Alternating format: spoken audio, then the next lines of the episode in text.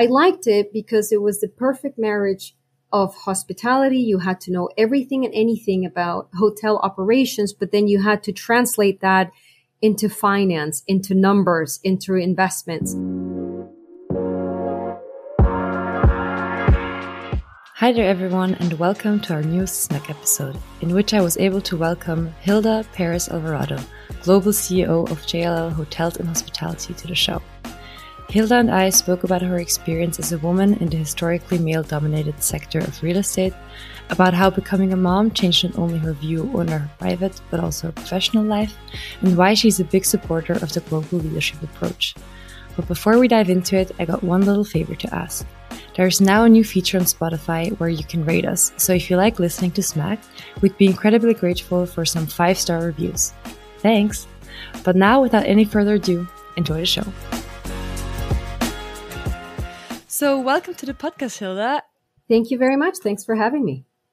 Actually, before we start, I must tell you, I'm so happy that you're here with us today because when we were talking about season three in summer, um, I was just blurting out your name and I was like, can we put her on the wish list? I know it's never going to happen, but can we just try? and when and when my team told me that we actually got you, I couldn't believe it. So thank you so much for taking the time today. You you made my season 3 complete. Oh, you're amazing. Thank you for having me. That's so nice to hear. so you are the global CEO of the um, hospital hotels and hospitality department of JLL, and I read through your description of the responsibilities that you have on the website and it sounds like you're never really sleeping um, how would you describe your position to um, people outside of jll or our listeners or even me listen it's an amazing privileged position so basically what i do is i lead a team of about 350 professionals who all we do is we specialize in hotels and hospitality. So JLL Hotels and Hospitality, for those who are not familiar, we are the world's largest hotel uh, and hospitality investment advisors. And what we do is we sell hotels, we sell portfolios, we buy hotels on behalf of third party owners. We have an asset management team. We do consulting. Basically, Patricia, we touch everything and anything that has to do with hotel investment. And we do it with, like I said, an amazing team of about 350 people who are all over the world in the Americas, Europe, Middle East, Africa, and all over Asia Pacific, inclusive of Australia and New Zealand. Again, I think you probably never sleep. I don't sleep, but it's not because of that. It's because I have a baby, but it's okay. True that that for sure doesn't doesn't help. and did you did you ever think that you'd be in this job at some point? Because it it feels like this ultimate goal, right? Um, being mm. in in this job. You know, that's such a good question. It was my dream. Uh, since I first started. I'm not going to lie. So, mm. um, you know, and if, if you can dream it, if you can imagine it, you can make things come true. I know that sounds a bit cheesy, but it's so true. And so, you know, I still pinch myself thinking, oh my God, do I actually lead this team? Uh, it's an honor and it's a duty. It's a privilege, but I absolutely love what I do. It's amazing. I read, um, though, that when you were a teenager, you didn't think about Mm-hmm. um, mm-hmm. hotel investments at all, but you wanted to become a scientist. And even when you first enrolled in college, you chose a scientific program, right? That's exactly right. It was a bit of a 180, to be honest. So, you know, just to give you a little bit of background about myself, I am, bo- I was born in Costa Rica. Uh, my father is an economist. My mother, when I was growing up, worked in a hotel. My grandmother owned a hotel and a restaurant. So, you know, my career right now is a little bit of a combination of my parents. Um, but you're absolutely right. When I was growing up, especially as a teenager, I wanted to be a scientist. I wanted to be a biochemist, to be precise. And I was obsessed with finding the cure for AIDS. And so when I applied to Cornell, and that was the only school I wanted to go to, and therefore the only school I applied to, my entire application was around this subject matter. And, um, you know, I was a very big nerd in high school and I even took, you know, I, t- I was taking chemistry lessons already at, yeah, you know, the university of my town where I used to live. But when I went to Cornell in my first class, I would say that was probably the first, uh, you know, blank moment that I had when I walked into the room. There was probably about eight or 10 people in the room. The professor walked in. There was no hello, just a mm. formula on a chalkboard. Um, and I looked around and I said, Oh my gosh, I don't think this is for me. So I, um, you know, I went back to my dorm. I called my parents. I said, I am very lost. I don't think I want to do this. And, you know, through probably a four hour conversation, they reminded me that I was in the world's best hotel school and yeah. that, you know, I like travel. I like global and why don't I get into the hotel school? And lo and behold, the next day I went and I enrolled there and I was uh, a transfer student and it was the best decision I ever made which is crazy, right? When you think about it, like Cornell being one of the top hotel schools in the world, and you go there to study science only to change like super early on to to the hotel department. So maybe because you only wanted to go to Cornell, you somehow deep down you already knew what was going to happen. I agree. I think it was meant to be. So, um, of course, I, I went to EHL, um, the hotel school in Lausanne, and uh, I have been to Cornell though um, with my dad because he did once a course there um, two years ago, and we visited the campus. And I must say, I was, of course, like American campus dimensions there for any European, just insane. And uh, I was walking around, I was just like, oh yeah, I, I think I wouldn't have mind studying here either. Um, so I hope your experience, like your study experience, was then better once you changed the program? What, how, what was it like for you? Patricia, first of all, I have to say, I think EHL is an extraordinary school, a sister school to Cornell, and I am a, an amazingly big, huge fan of EHL. So, uh, well done, because you are then a hotel sister. Um, as it relates to studying at Cornell, it was amazing. So, you know, the hotel school, um, it was all in one building. It was a little bit of a, a microcosm within a within the very big mm-hmm. university that is Cornell. But it was it was great. It I didn't feel lost. You know, it wasn't like your very big American universities where you're relatively unanimous in all of these classes that you attend uh, with hundreds of students. This was very personal, very hospitality oriented. And you know, my favorite part of, of school was my network, my friends were class, my mm-hmm. classmates were from all over the world. And so I would say that was also uh, one of the first instances that I got to experience or have a taste of global. And I loved it. Mm-hmm. I mean, yeah, exactly the same for for for me. I think the one thing that I would stress um, as the most what what formed me the most during those three years at EHL was the the people you meet, right, and the mm-hmm. the network that you are creating. Um, because every person you meet becomes just a little piece of your entire community. Um, but then, so when you were um, at Cornell, somehow I think I read somewhere that your your main interest or your major at some point became real estate finance, mm-hmm. and and how did that happen? Like basically there's so much right that you can also focus on during the program. So how did you dive into dive into that? Yeah you know it was uh it was interesting. So at the time so i went to cornell in 99 i graduated in 2002 and during that time real estate was very much in vogue i would say just like tech is right now. And um, you know given that i had gone to cornell to basically study science uh, you know, I, I, I, was very, very good at math uh, back then uh, when I started at Cornell, and so real estate made sense to me. It was it was numbers driven. It was black or white. There was you know there was a formula. There was a right answer, and so mm-hmm. I liked it because it was the perfect marriage of hospitality. You had to know everything and anything about hotel operations, but then you had to translate that into finance, into numbers, into investments. And so, you know, that's where I guess my career came about. I must say I was very much influenced by an amazing professor that I had, Dan Quan. Uh, he was heading our the Cornell real estate efforts back then. He was an amazing mentor. He still is a mentor and a friend. And I am at JLL actually because of him. So he mm-hmm. was very influential. And, you know, that's what great professors do, right?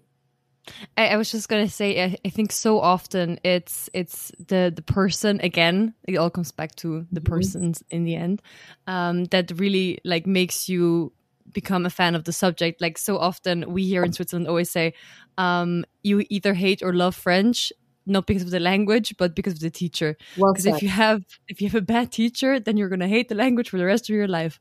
Um, and it's, it's it's exactly that. It makes that makes the difference. And i'm happy to hear that you're still in touch and that's just i mean that's mentorship right there right? That's mm-hmm. how it's supposed to it's supposed to happen. And i think i read somewhere that you have a lot of mentors um, in your life right? Yes i do. I have uh, great people who taught me many things, both I would say, listen, professionally, personally. I, uh, I like to keep a, a log in my, you know, kind of like iPhone notes of things that people say and do that are completely inspirational. I think if I were to mm-hmm. print my notes, they would probably be a hundred pages, but I do like to find inspiration everywhere, you know, from people to sites to experiences. And, I've been, you know, I've been very fortunate. I've been, I, because I travel quite a bit and that is my main passion. I get to meet a lot of people. And so I, um, as I said to you earlier, Patricia, I'm a, I'm a very big nerd. And so I like to learn. And for me, every personal encounter I have with somebody, it's an opportunity to learn something about them mm-hmm. or a situation or where they come from. So, yes, people are absolutely essential and they have been very essential and influential in my life and my career. Well, there you have already your um, project for when you're at some point retired. you can write a book about all the people that you've met and all the lessons that you've learned. That's a very nice idea. I like that. And do you are you yourself um, already a mentor to to people, or is it something that you are pursuing? Um, listen, yes, we do have a mentorship program at JLL. We have a mentorship program as well at, at Cornell. So let's say from a formal perspective, yes. But I would say to you, my biggest mentors have been informal, right? Mm-hmm. They, they may be people that I met once. They may be people that I meet on a regular basis. They may be a family member, right? And the beauty about people is that everybody's very different. So you, you know, and everybody has their own reality and their own perspective. So you learn different things at different times from different people. So I would say the, the, those who have taught me the most have, it's been done at the informal level as opposed mm-hmm. to being designated to me or, or me being designated to somebody. Mm-hmm. And I think that's always like kind of the, the, the problem um, with these programs they're they're well meant mm-hmm. but in mm-hmm. the end it's not something that you can you can force or that you can create. It's it's just like the connection has to be there and then it's up to these two people to kind of make something out of it. Yes. And yeah it's kind of like a relationship in the end. And if the spark's not there then the spark's not there right? So yeah, these programs are great. it has to be organic. It's not commercial. It's not forced. Mm-hmm. i couldn't agree more Mm-hmm. Um, and so you have worked in real estate finance ever since you graduated from Cornell. For na- like everyone knows these names, EY, PwC, and now JLL for actually more than seventeen years. it's mm-hmm. crazy. it is crazy. Um, and the real estate domain, of course, as we all know, has historically been very much dominated by by men as well. Um, and I am myself actually about to start my first job in real estate, in hospitality real estate, next week. awesome! Excellent. Yeah, yeah, I'm very excited. Very excited to get back into the game after one and a half months of vacation. Um, and so yeah, I'm just interested in your experience when you were starting out. You were so very young as well, and probably also like throughout your career you faced often the the situation where you are um, the only female like analyst on a on a team, for example, or something mm-hmm, like that. Mm-hmm. So. Yeah, listen, it it still happens, less so, but it still happens. I have to say though, even though it, it, was daunting at times when maybe I was the the only woman in a room of sixteen or or, or twelve or whatever it was, I've never felt unwelcomed. And so mm-hmm. I, I think that's what makes hospitality real estate very different. Uh, you know, and you went to EHL, I went to Cornell. You have a, a hospitality background. Hospitality is about service. Hospitality is about experience. It's about making people feel welcomed. Mm-hmm. And I have always been, uh, you know, I've always felt welcomed in, in my settings. And, you know, I've never, thankfully, I've been, I've been very, very fortunate, felt the opposite.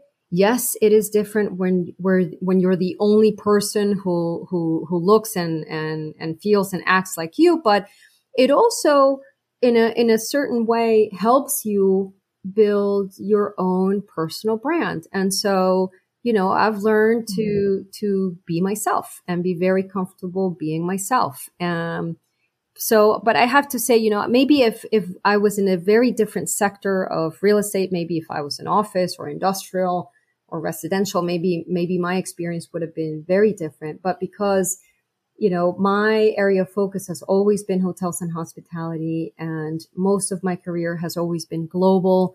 I have been very fortunate to always feel very welcome. That is not to say, Patricia, that I won't, I don't want to change it. I do. I definitely want to see more women at the leadership level. I think we're doing a very nice job at JLL of doing that. I'm seeing an amazing progress around the globe in our industry. And I am excited to see what the next minds have to bring. Um, but yes, historically, it's been very male dominated, but I have to say I've always felt welcome. Mm-hmm.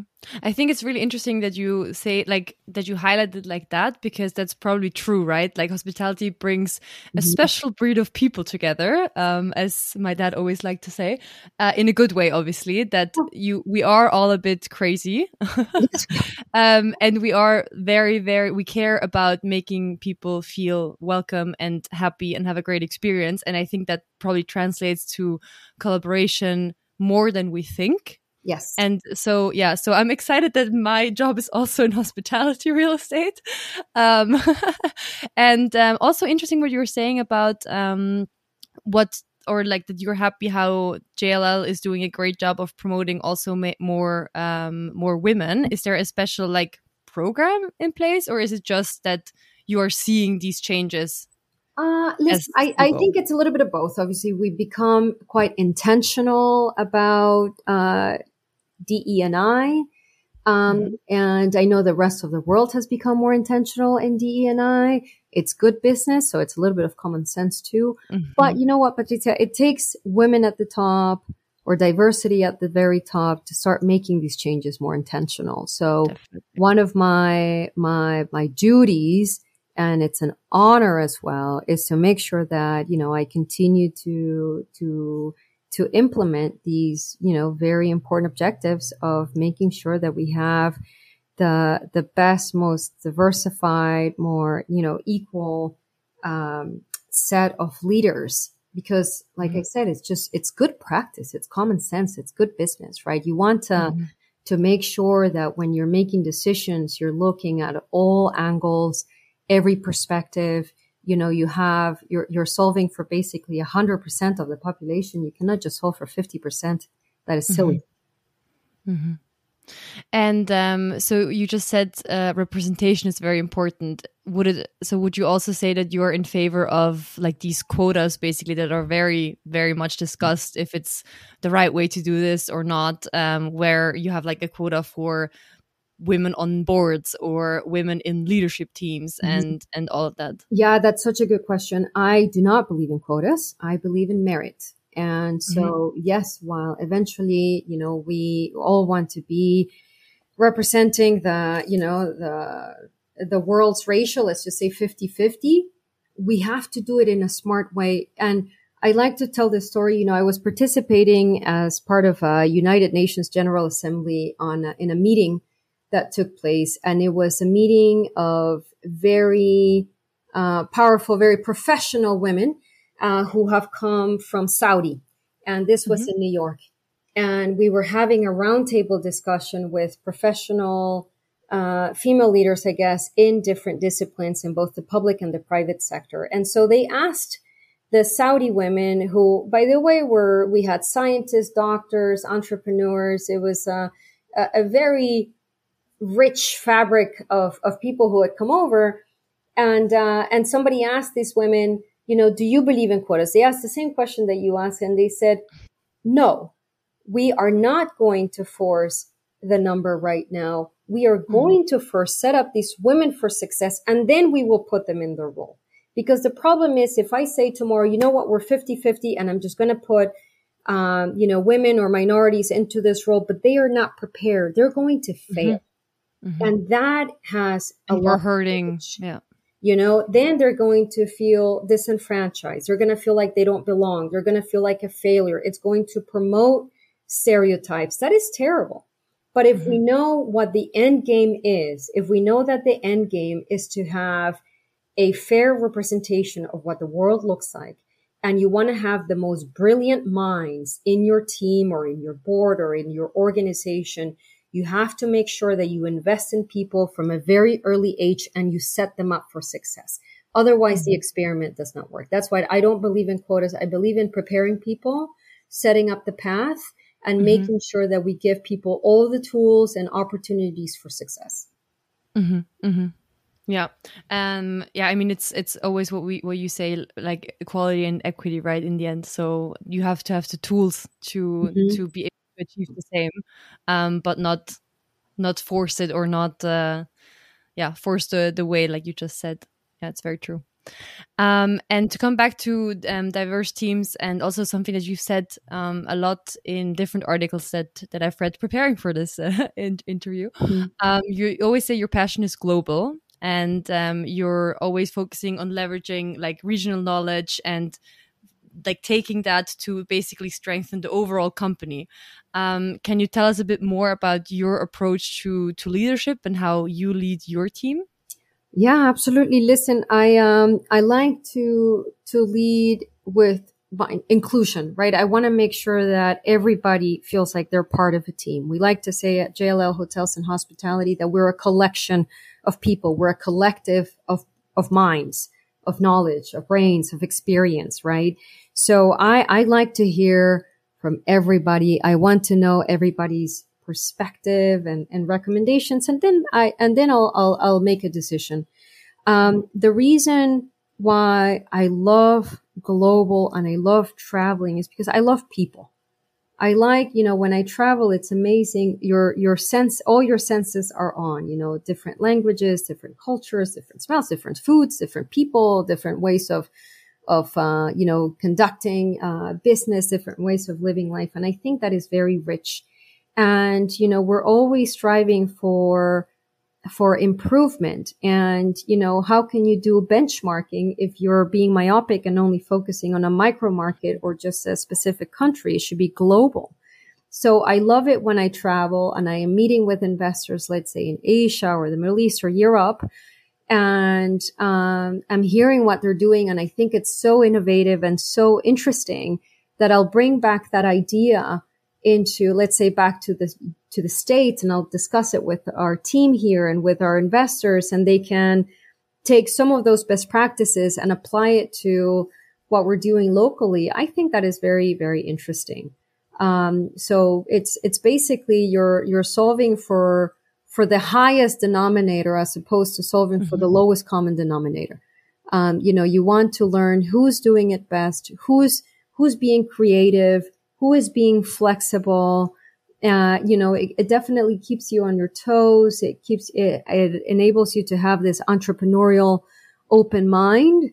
And, you know, it's, it's very enriching. And that's the beauty of hotels and hospitality. At the end of the day, what we do is we, we sell, we're in the industry of experiences, mm-hmm. right? And that is, is very is very wide is it's it's it's you know it's very expansive. There's many different ways of of interpreting uh, hotels hospitality experiences etc so i i think um, you absolutely have to pay attention to what the rest of the world is doing. You have to learn from the best and then look to to do your local application. And by the way you know once you i'll give you a very concrete example. I like always like to know what the best work product in the world is Mm-hmm. And once we see it, let's say that maybe the Australia team just did an amazing proposal and it's, it's stunning from a design perspective, thought perspective, knowledge work, whatever. I like to take that and then I'll show it to the team in New York and they will build on it. And then we'll take that best pitch and then we send it to Asia or I don't know, the Hong Kong office and they make it even better. And then we send it to the mm-hmm. London office and they make it even better.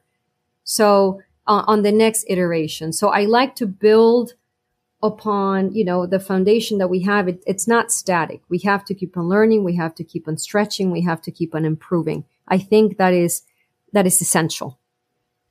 Do you uh, do you though sometimes face push, face pushback from certain people that just see this as the harder road to take in certain mm -hmm. in, a, in, a, way yeah that's that's uh, absolutely uh, true sometimes we do and it has to do with people's time horizon right mm -hmm. so yeah. i remember when i first started to have a more active role in leadership um, you know, I was with people who maybe only had three, two, five years left in their work experience and they were focused on their term. They weren't focused on their legacy.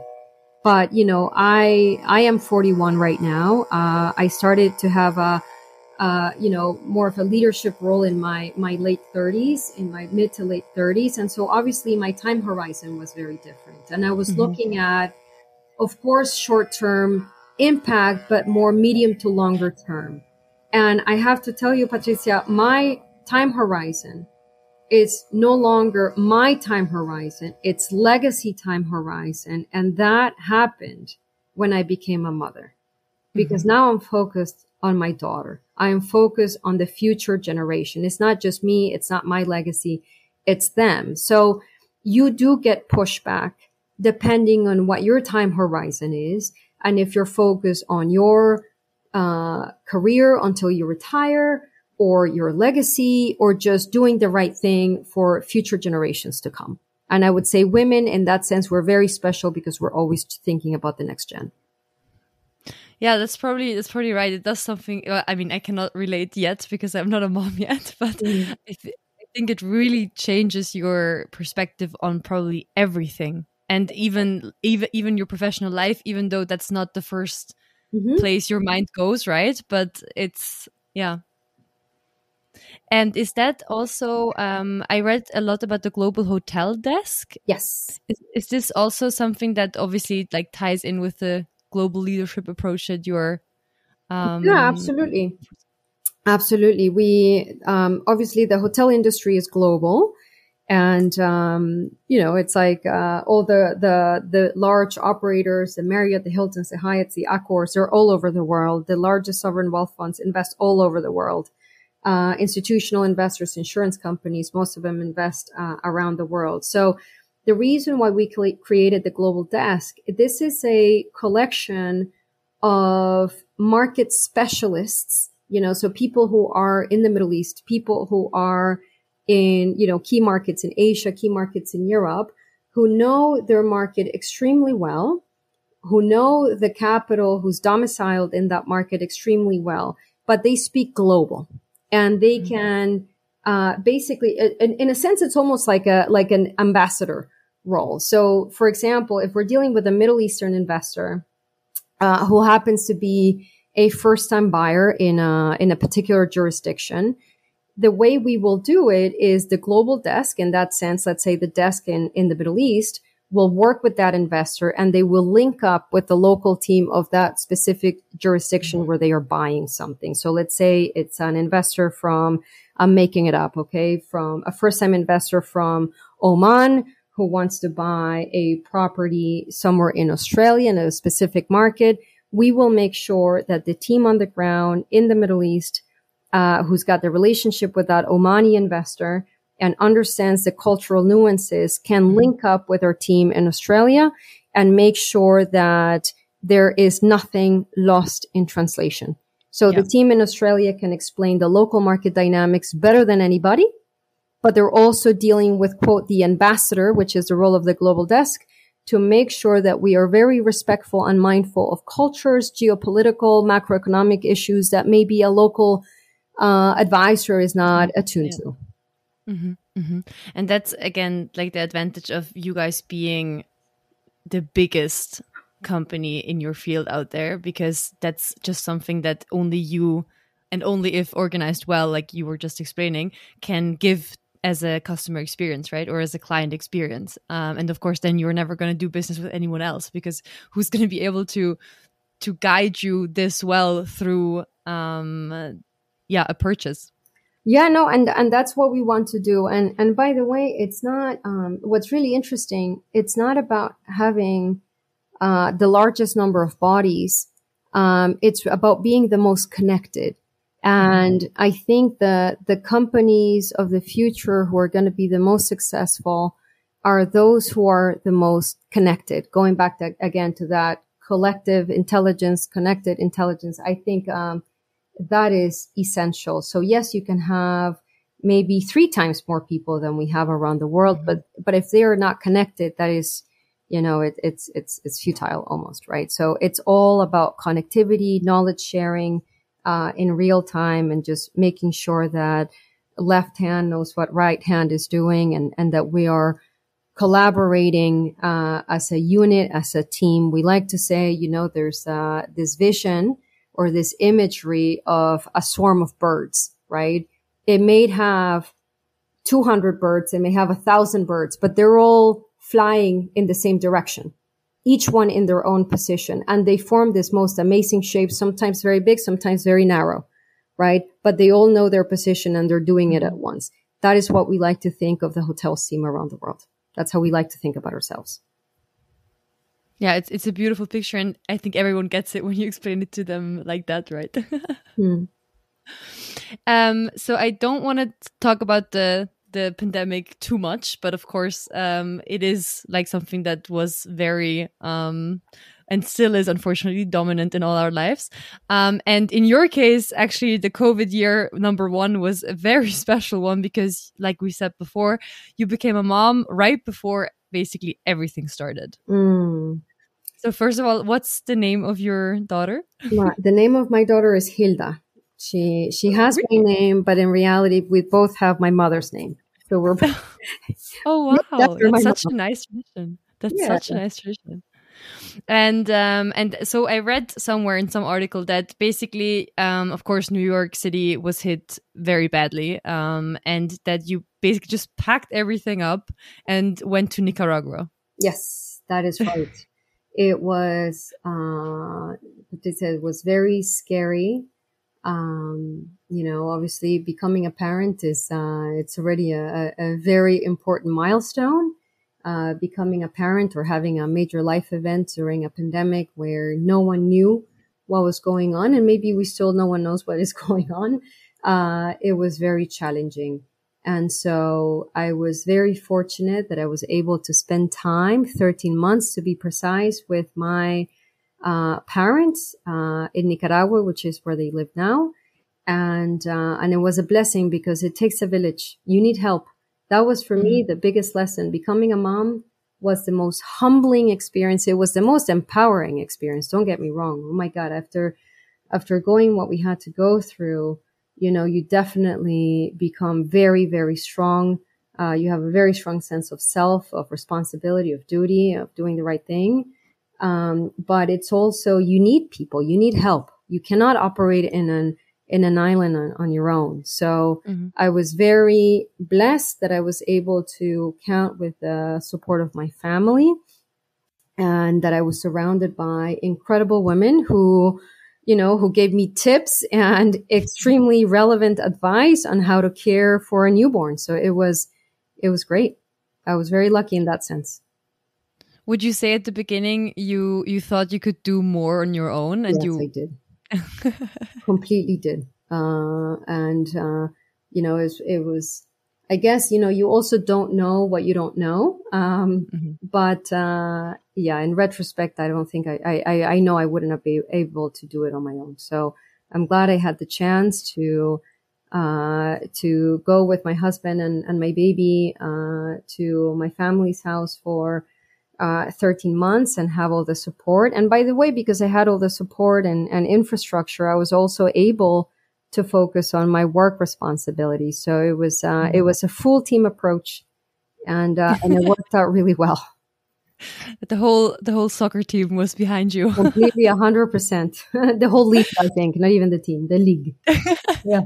and um, I also read in an article that um, that it's exactly that experience, basically, that also showed you in a way that um, current policies for working parents need to change or i mean they they i think everyone knows percent. that. Yes a million percent. They need to evolve. It's uh they're not realistic and that's why going back to what you were asking before in terms of you know how do we get uh, the right strategies and policies implemented? What you need diverse people making decisions because we all bring different perspective.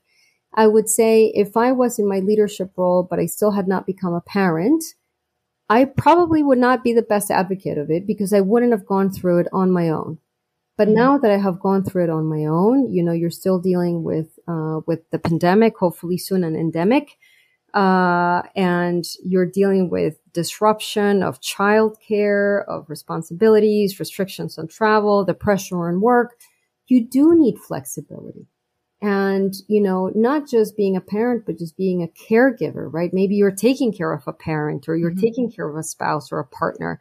Um, you you know we are human at the end of the day. There's uh, we all have to bring you know you have to bring your entire self to to work. And the reality too i mean not even that if you if you pull um, you know, workers right now or younger generations, they, we've all gotten accustomed to having more flexibility. Mm-hmm. Um, and more freedom, if you will, which is interesting because we've all been restricted and, and locked down. Um, but you want more freedom of how to implement your time. And it all works if there is trust. I trust my team is going to get their work done. They trust that I'm going to get the work, my work done. Um, we'll just maybe have to do it in different hours of the day, but mm-hmm. it will always get done and it will get done well. We just have to be flexible because life happens. Mm-hmm. Yeah, it really does, and I think it's it's interesting because um, everyone's saying that this um, the combination of the pandemic and also the different mindset of generation like Gen Z and also mm-hmm. millennials to a certain extent have really brought about this this change now where employees are demanding a lot from employers and will continue to do so for for the next years even if we're out of the pandemic and it's exactly that the flexibility right and the the funny thing is is that that's going to probably do a lot for um, exactly policies for working parents and mm-hmm. caregivers mm. and like all of that, which is kind of like a side product probably from the flexi- like flexibility kind of mindset, mm-hmm. but is hopefully going to solve or I think or I hope companies are now more ready to take this step because every company has been forced to yes. already go so much further into offering flexibility that now it would be a shame to go back again like five steps. Um, and and we have to fight for every step into the future again. Um, but yeah Absolutely, yeah. 100%. And I think, uh, you know, if companies don't evolve, then they were not, they, these companies are not going to exist in the medium to long term. Um, you know, thank God we have technology. Technology helps us connect. It helps us stay together. There's obviously no substitute to in person, going back to those organic relationships that we were talking about at the beginning of mm-hmm. our conversation. But, uh, you know, flexibility, makes people, you know, makes people happier. Happier people are more creative. More creative people are better at problem solving. They're better at teamwork. And again, it's, it's just a, a, a virtuous, positive cycle. And that's what we need to, to do. And you have that again if you trust your employees and if they're, the employees mm-hmm. trust their employers. Mm-hmm. Um, on a more like business side of things, how how were the two like the last two years for you and your team at JLL? What did you experience in terms of investment opportunities, shifts in the mm-hmm. market? Yeah, it was. Uh, I, I, would say, you know, we were very, very lucky uh, in terms of the approach. It was a, an entire team approach. Obviously, we were impacted as was everybody else around the world, but we've uh, a few very good things happened. One, we learned how to work as one team again, globally. Um, we are more connected and feel like we're more together now, regardless of whether or not we're together in the same physical space. Mm-hmm. But because of Zoom and, and, and Teams and all these tools, you know, we actually do have a much greater sense of collaboration uh, worldwide, which is really, really good. Um, we also we we've had some significant leadership transitions as well. with, um, you know, with people who have a much longer term perspective. Uh, going back again to that t- to term, as you and I were talking about earlier, who are very much focused on the future. Um, we've seen the significant role of technology. And also, you know, we're all very excited about the fact that we're going to see the greatest amount of change for the positive, I think, more, more creativity than we ever have in our lives going forward, right? Every, mm-hmm. just technology, you know, we're going through our next major revolution through technology. And, um, that is complete, that is super exciting thinking about new models of, of business, new ways of occupying space, how people are seeing ESG as an opportunity to do the right thing and are excited mm-hmm. about it. Um, you know, going back to flexibility, what does that mean for the for the office of the future or the hotel of the future or the living quarters of the future? I think that's really interesting. How people connect, what people need, how do you define experiences, the whole experiential economy. I can go on and on and on, but what's really interesting is the entire world has gone through this uh, pandemic together. We've all been shocked for the last two years. And there are some very creative uh, minds at play. And so I am incredibly excited to see uh, what the next concepts are going forward. And our people are excited. And, you know, once you go through a, a shock or a downturn turn together, you come out of it even stronger. I would say I was so impressed and humbled as well as well by the the the leadership that I saw across the board. You know, from at all levels of the organization, people coming together, the support, and the ideas that were being uh, brought forward. So yeah, it's uh, this has been an interesting time. It's been a very creative time, and I think we're going to come out of it better than we were at the beginning. And given that it is the beginning of the year still, um, I think the kind of New Year's resolution or, or topics for the new year are, is still a question that uh, that I can ask.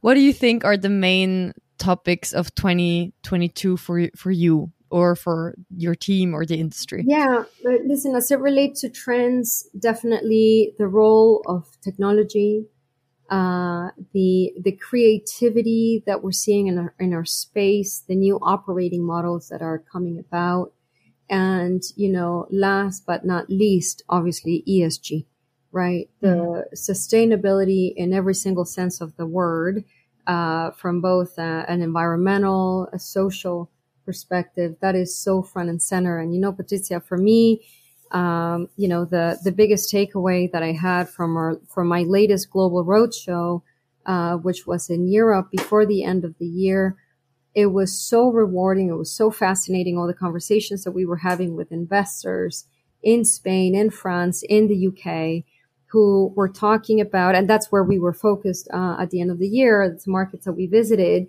Um, it was fascinating to hear about, you know, like their views on co-working or the future of mm-hmm. hospitality, mm. the role of technology, how operators have to be more flexible.